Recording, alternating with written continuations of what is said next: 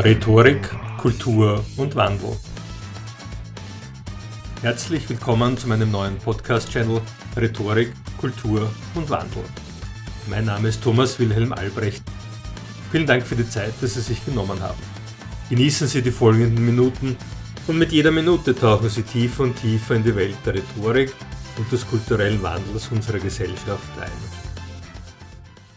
Ich werde immer wieder gefragt, ob die hier dargestellten Inhalte in diesem Podcast NLP seien. Ja, zunächst sind es Grundlagen der Psychologie. Der Mathematiker Richard Bandler und der Linguist John Grinder, die Begründer von NLP, haben unter anderem den US-amerikanischen Psychiater und Verhaltenspsychologen Milton Erickson, die Familientherapeutin Virginia Satir und den Begründer der Gestalttherapie Fritz Perls bei ihrer Arbeit beobachtet.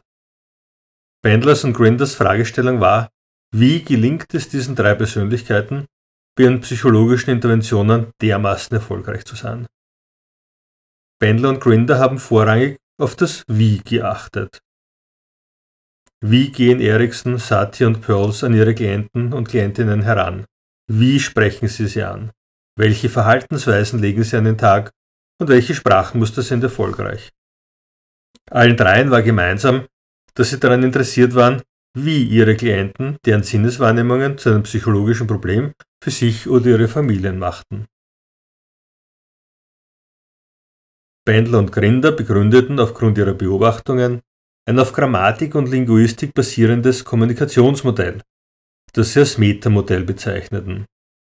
Das war der Grundstein von NLP, dem neurolinguistischen Programmieren. Neuro deswegen, da alle unsere Sinneswahrnehmungen und deren Verarbeitung neurologisch sind. Linguistisch, da es auf Sprache beruht und wir mit Sprache unsere Wahrnehmungen und neurologischen Sinneseindrücke beschreiben. Programmierung, da es menschliche Verhaltensmuster sind, die durch Sprache erkannt und verändert werden können. In NLP geht es somit darum, menschliches Verhalten durch die Anwendung von Sprache zu verändern. Im Gegensatz zur Psychotherapie, wo das Problem, das jemand hat, verstanden werden will, widmet sich NLP den Fragen, wie macht jemand etwas zu einem Problem, was ist der Auslöser des Problems. Zweifelsohne sind die Werkzeuge des NLPs mächtig. Der verantwortungsvolle und ethische Umgang damit liegt wie bei allen Dingen im Leben in der Hand des Anwenders.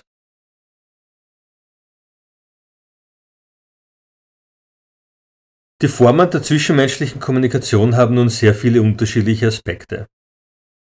Es beginnt mit unserem äußeren Auftreten, geht über die Wortwahl hin bis zur Intonation unserer Sätze. Diese unterschiedlichen Aspekte der Form von sprachlicher Kommunikation möchte ich nun aufzeigen. Was macht einen guten Redner aus? Jeder Mensch und somit jeder Redner und jede Rednerin hat natürlich zu jeder Zeit einen inneren emotionalen Zustand.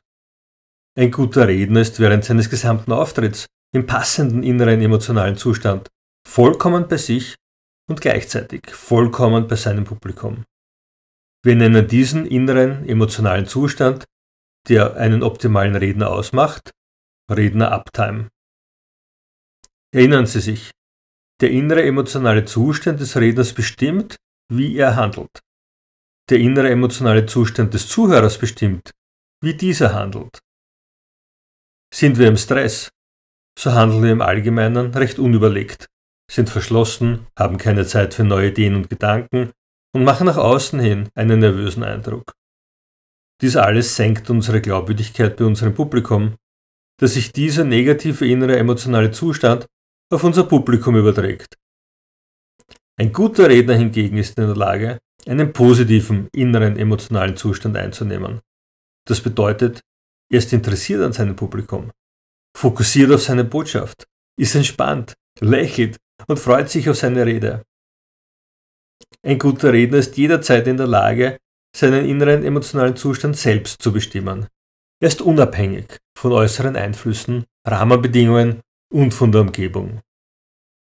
Ein guter Redner führt sein Publikum emotional, das bedeutet, er bestimmt, wie es seinem Publikum emotional geht. Dazu ist es notwendig, Rapport herzustellen. Doch was bedeutet das? Wir Menschen mögen grundsätzlich Menschen, die so sind wie wir oder die so sind, wie wir gerne wären. Wir wissen ebenso, dass der erste Eindruck, den jemand erzielt, in den ersten Bruchteilen einer Sekunde entsteht. Also in einer Zeit, in der noch gar nichts Wesentliches gesagt werden konnte, weil die Zeit zu kurz war.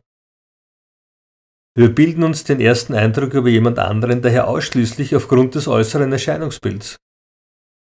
Zu diesem äußeren Erscheinungsbild gehören zu großen Teilen der visuelle Eindruck, der kinästhetische, also wie sich die Person bewegt, und der auditive.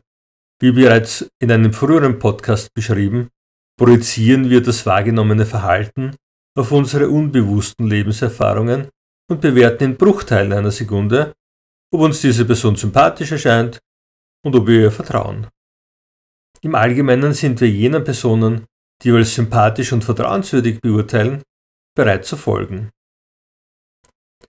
Ein guter Redner macht daher bereits vor und während er die Bühne betritt und zum Rednerpult schreitet folgendes.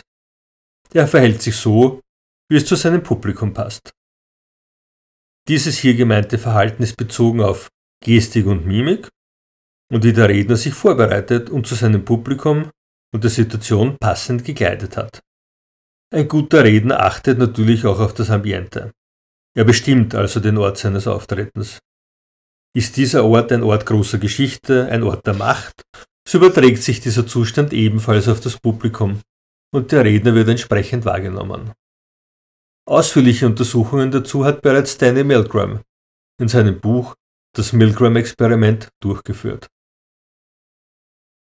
Rapport bedeutet also, zu seinem Publikum eine emotionale, positive Verbindung aufgebaut zu haben und zu halten. Da Emotionen zum Bereich des Unbewussten gehören, dass sie unbewusst generiert werden, stellt Rapport einen Zugang zum Unbewussten des Publikums dar. Es gibt dem Redner die Chance zu beeinflussen, wie sein Publikum denken, fühlen und handeln soll. Rapport aufzubauen gelingt über das subtile Nachahmen des Verhaltens des Publikums.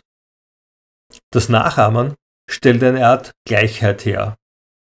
Das englische Wort like hat ja auch einerseits die Bedeutung mögen und andererseits gleich zu sein. Beobachten Sie Menschen, die einander mögen, und Sie werden feststellen, wie gleich und ähnlich sie sich verhalten.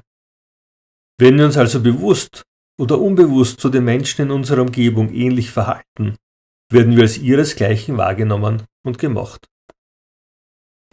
Diese Tatsache ist zutiefst menschlich und eine Grundlage menschlicher Überlebensstrategien.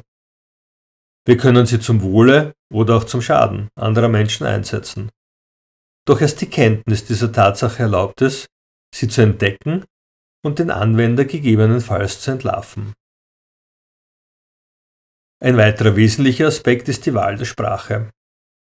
Sogenannte hypnotische Sprachmuster führen dazu, dass der Redner Zugang zum Unbewussten seines Publikums bekommt. Hypnotische Sprachmuster sind solche, die Mehrdeutigkeiten zulassen und den Zuhörer dazu veranlassen, unbewusst nach Bedeutung zu suchen und für Suggestionen offen zu sein. Mehr darüber in einem späteren Podcast. Einem guten Redner gelingt es auch, sein Publikum zu bewegen, sowohl emotional als auch körperlich, und zwar so, wie er das beabsichtigt. Wir wissen bereits, dass dafür Rapport, hypnotische Sprachmuster und das ganze Ambiente entscheidend sind und gar nicht so sehr der Inhalt des Gesagten. Das Wie kommt vor dem Was.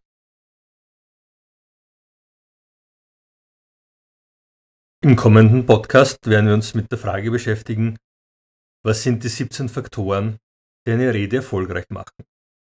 Denn wollen wir nun einen Redner oder eine Rednerin analysieren, so lassen wir das Was, also das Gesagte, zunächst vollkommen beiseite. Und wir werden uns ausschließlich auf das Wie konzentrieren mögen Ihre Worte stets in Ihrem Sinne ankommen. Das wünsche ich Ihnen von ganzem Herzen. Ihr Thomas Wilhelm Albrecht.